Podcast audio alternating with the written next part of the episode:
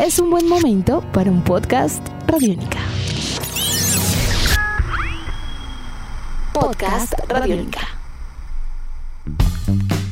Amigos de Radiónica, sean bienvenidos a una nueva entrega de En Descarga Radiónica, el podcast, un espacio en el www.radionica.rocks, donde semana tras semana, todos los martes, conversamos con todos ustedes acerca de mundos maravillosos entre cine, televisión, cómics, videojuegos y mucho más. Mi nombre es Iván Zamudio, arroba Iván Zamudio 9 en Twitter, arroba piloto.espacial.3000 en Instagram, y me encuentro con el grandiosísimo e inigualable Diego Bolaños, arroba Bolaños y Estrada. Diego, ¿cómo vamos? Muy buenos días, tardes, noches, sin importar el lugar, la hora, la condición en la cual usted nos está escuchando. Muy bien, muchas gracias Iván. Siempre un placer acompañar a todos los oyentes de Radiónica en este podcast porque además vamos a hablar de un momento muy especial en la historia de los videojuegos. Aquel juego que si usted alquilaba en Betatonio y su papá le decía que cuando lo termine le alquila otro, hasta ahí llegó la historia, porque nunca lo iba a terminar. Estamos hablando de Battletoads. ¿Qué tal ese juegazo? Cuando a mí, Iván, me presentaban ese juego radical, en donde un trío de ranas con mucha actitud que me recordaban a los motorratones, yo era entre, ¿será que me va a gustar mucho o me va a parecer horrible? Obviamente fue lo primero, es un juego épico. Y las recientes noticias nos han llevado a volver a hablar de él, ¿no?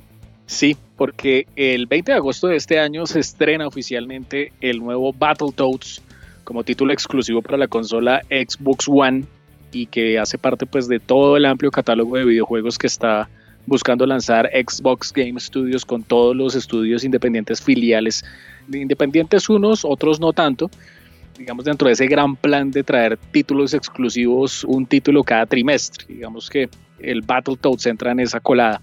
Hay que tener en cuenta varias cosas y es que este videojuego pues es una de las obras seminales de los estudios británicos Rare o Rareware, como se conocieron hace muchos años, que digamos fueron sinónimo de calidad para lo que fue ese contrato que tuvieron con Nintendo hace tanto, tanto, pero tanto tiempo. Estamos hablando de una época en la cual estaban finalizando los años 80 y estaban empezando los 90 con toda esa radicalidad que usted menciona. Y aparecen pues dos hombres que son Tim y Chris Stamper, quienes dijeron, vieron un día Tortugas Ninja y dijeron, oiga, sí, Kevin Eastman y Peter Laird crearon un imperio a partir de una idea completamente chiflada, porque las tortugas ninja es algo muy loco. O sea, si uno lo mira detrás de todo el background que tiene, pues es una locura. ¿Por qué nosotros no podemos hacer una respuesta a las tortugas ninjas y creamos un equipo de héroes, pero que sean unos sapos? y así básicamente empezó la historia con Battletoads, con lo que fue el primer videojuego que pues para muchos es, como usted lo dijo, se estrenó en 1991 y es, es un juego épico, pero es un juego que es increíble, pero es un juego de culto y es un juego que desgraciadamente se recuerda por lo infame que era, por lo difícil y complicado que era Battletoads, porque el que pasara Battletoads de verdad se graduó en videojuegos, vaya, pase y reclame su diploma y déle la mano al decano, porque de, de verdad pasar Battletoads era una cosa muy, muy complicada. 13 niveles, pero además lo, lo, interesante es que antes de grabar este podcast estábamos hablando de juegos que lo frustraban a uno, pero uno después volvía más fuerte o recargado. Este era tal vez uno de esos juegos. Volviendo a la referencia de alquileres de la época de los 90 con Betatonio, que ya no existe, así que podemos hablar libremente de él. Este era un juego que uno después de alquilar varios juegos lo volvía a encontrar y se daba la oportunidad de alquilarlo de nuevo. Uno volvía a decir, tú y yo nos debemos algo. Y resultaba llevándose de nuevo Battletoads a casa y se encontraba que los diseños de niveles estaban demasiado bien hechos, Iván. Había mucha variedad. Recordemos que no era un beat'em up normal, también habían escenas en motos, escenas que cambiaban de perspectiva. Era un juego que aunque era tremendamente difícil, era un juego que daba satisfacciones, es decir, daba esos pequeños premios presentando niveles que eran interesantes y que hacía que uno valorara cada momento en que avanzaba. Entonces creo que tenía esa proporción precisa para hacer un juego tremendamente difícil pero tremendamente divertido y hacer un reto que valiera la pena el esfuerzo, ¿no le parece? Sí, hay varias cosas que son bien importantes. Eso que usted acaba de mencionar es clave porque el tema del Battletoads era un videojuego que no se quedaba como los beat'em up de la época, un doble dragón, un Final Fight, no, era, era en verdad un videojuego que tenía muchos estilos dentro del en sí el beat'em up, entonces era como transgresor de cierta manera que un, un como que se rompiera el cascarón y se saliera de las reglas del beat'em up para presentar algo muy diferente, tanto así que hay una historia por ahí, es que la gente que compraba Battletoads decía, este juego es tan difícil, hay una marquilla en la caja que decía, este juego es tan difícil que si usted lo pasa le regalamos otro. o sea, calcule el nivel de dificultad que traía el videojuego. Y era argumentalmente pues eh, lo de la época, ¿no? Somos los buenos, hay que acabar con los malos, hay que ir a rescatar a la chica y salvar el día. Eso Destruyendo era, todo en el camino. Sí, eso era básicamente el argumento de Battletoads. Y hay una cosa que a mí me llama mucho la atención, es que por lo menos la música de ese videojuego, a pesar de que fue un título de 1991, fue compuesta por David Wise. Y David Wise, se lo digo a mí personalmente, me parece que es uno de los compositores de música de videojuegos más increíbles que ha existido en la historia. Por la sencilla razón de que David Wise después hizo la música de los Donkey Kong Country. Y pues esos son canciones que son memorables. O sea, se cita como David Wise como uno de los mejores compositores. Y este señor empezó en aquel entonces, pues, componiendo música para este videojuego que de verdad es es brutal. Nada que hacer. Y lo que vino de ahí en adelante con los juegos de Battletoads, que si bien los rebajaron un poquito en agua con la dificultad, ¿no? Seguro les llegaron muchas cartas, oiga, el juego está muy chévere, pero es muy difícil, pues siguió siendo muy bueno. Que en sí los videojuegos que hubo posteriores de Battletoads también fueron muy, pero muy buenos.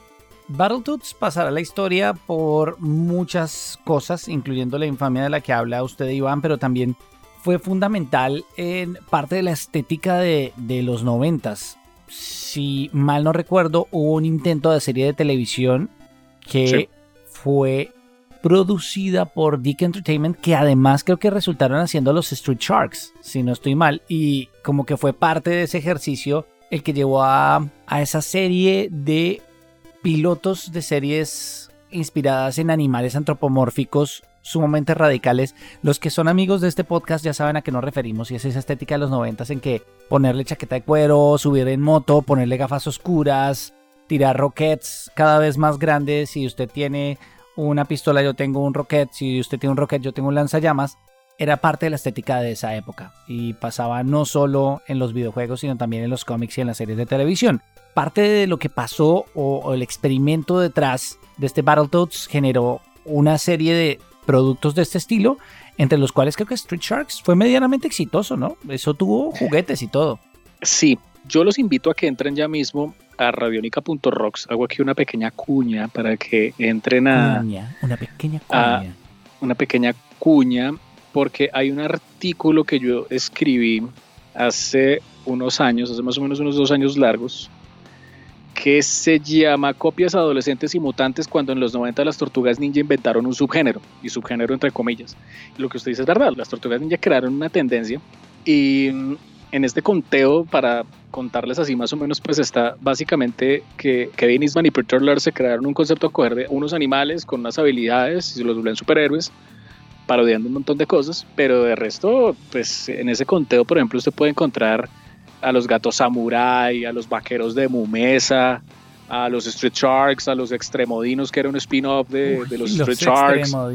Que era el, eh, los Battletoads, que eran. Eso fue un piloto, ¿no? Eso solamente tuvo un, episodio.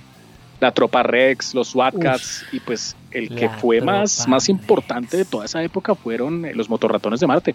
Sí, fueron muy importantes después de las tortugas ninja los que lograron eh, llegar al pedestal obviamente de la fama fueron los motorratones de Marte, pero los Battletoads no se quedaron atrás porque fueron exclusivamente de los videojuegos. No entraron bien en televisión, pero estuvieron muy bien posicionados en el campo de los videojuegos.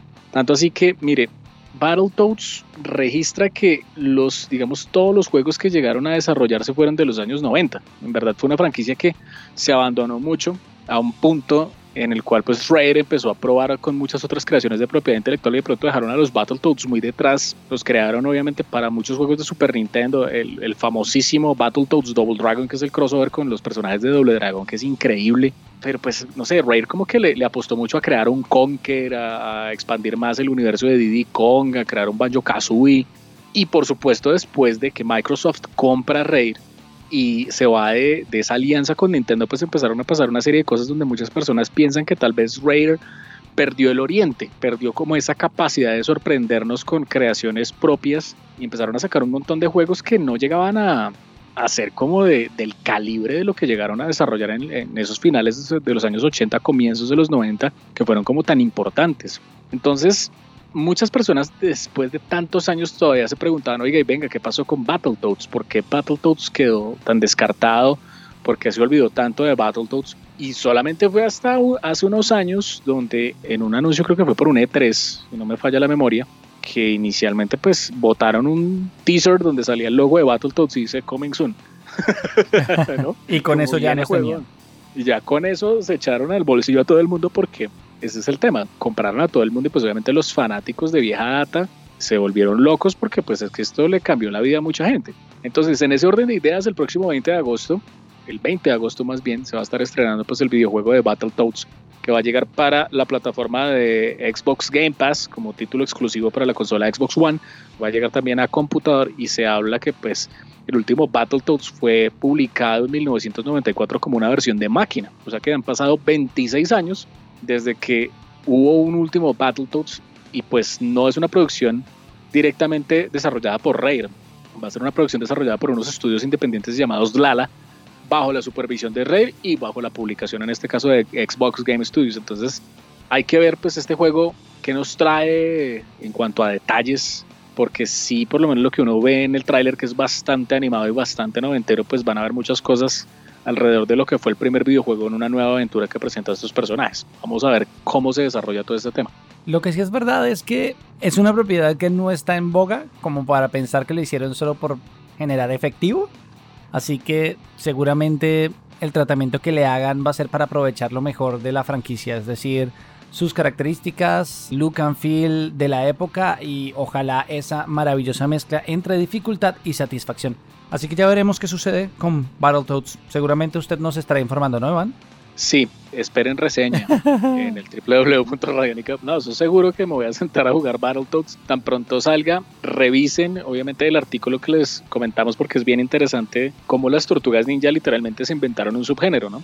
O sea, a partir de una idea todo el mundo quiso copiarlos por eso salieron los Battletoads y salieron un montón de creaciones bien, pero bien importantes. Y como yo también me atrevería a decir algo que está sucediendo. Así como hace unos años estábamos cumpliendo los 30 años de la década de los 80, prepárense porque desde este año y de aquí a lo que viene en adelante, vamos a estar cumpliendo 30 años de los 90. Entonces, muy seguramente vamos a ver un reloaded, unas versiones recargadas de un montón de cosas de los 90 y adicionalmente vamos a ver producciones de televisión ambientadas en los 90, vamos a ver eh, series basadas en otras cosas de los 90, no por nada el príncipe del rap va a volver con dramatizado. Prepárese porque los 90 van a estar de regreso. los 90, de hecho, están. Mi calendario ha corrido 5 años con el suyo. Yo siento que desde hace 5 años todo es 90. Lo que pasa es que ahorita sí ya estamos de lleno. Y le quedan por ahí unos 5 años más cuando empecemos a ver 2000. Después lo discutimos. Después lo discutimos, pero Battletoads está ahí metido en esa colada y prepárense porque pues este va a ser el, momento de, de, un regreso bien pero bien importante para uno de los mejores y más importantes juegos que ha lanzado una plataforma un estudio de videojuegos como lo ha sido Rare. Recuerden dejar sus comentarios en la sección de comentarios de la página web de Radiónica, también en las secciones donde está puesto este podcast que está disponible en todas las plataformas y además de eso, mi buen amigo Iván tiene recomendados unos podcasts para ustedes. Todos los martes a través de www.radionica.rocks y a través de nuestra app Radiónica ustedes van a poder encontrar un catálogo bien pero bien importante de podcasts desarrollados por todo el equipo de Radiónica. Episodios nuevos como es el caso de la serie de Rock and Roll Radio, Calle Radiónica, el podcast de Chévere Pensar en Voz Alta, una cita con el profe, entre muchos otros productos que ustedes encuentran, repito, todos los martes a través de www.radionica.rocks. Nuestros podcasts están en radionica.rocks, en iTunes, en RTVC Play y en nuestra app Radionica para Android y iPhone. Podcast Radionica.